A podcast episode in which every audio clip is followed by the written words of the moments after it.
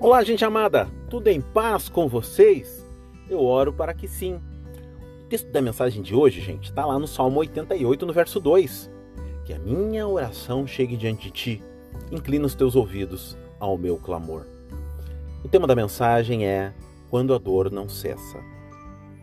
Lembra daquela dor de dente que você teve? Ou aquela forte dor de ouvido?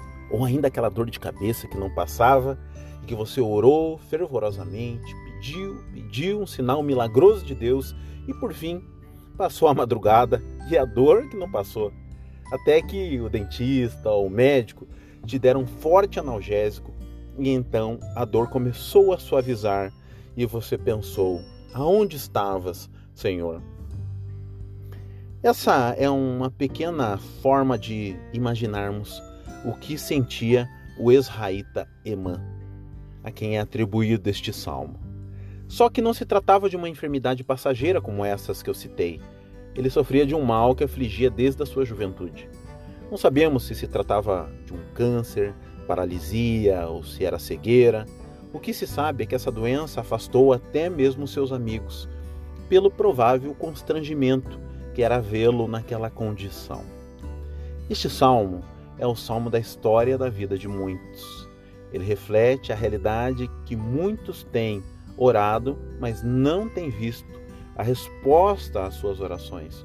Continuam em suas batalhas diárias, carregando os fardos, com pés e mãos feridos, e ainda são levados a caminhar e a palpar no terreno arenoso da vida.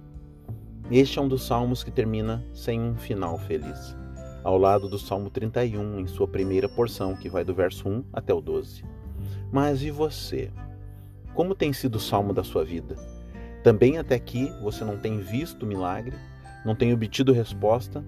Eu quero te propor uma análise em três etapas para que você possa direcionar suas orações e, quem sabe, ver a transformação do teu choro em riso. Primeiro, você já entregou seus caminhos ao Senhor Jesus? Sem isso, você ainda não é um filho ou filha de Deus. É apenas uma criação de Deus, uma criatura. Essa condição passa a existir como filhos depois da adoção por Jesus Cristo através do seu sacrifício na cruz. Segundo, você tem confessado seus pecados e os abandonado? Não resolve, queridos, dizer ao Senhor: Eu preciso parar com isso e continuar o ciclo do pecado. É vital confissão, abandono e revestimento. Confissão para remissão, abandono através do, da busca pela santidade e o revestimento é um novo ser que frutifica para o Senhor. Não basta abandonar algo, é preciso revestir-se de algo novo. Lembre-se do que Paulo afirma: aquele que roubava não roube mais, mas trabalhe para ajudar os que necessitam.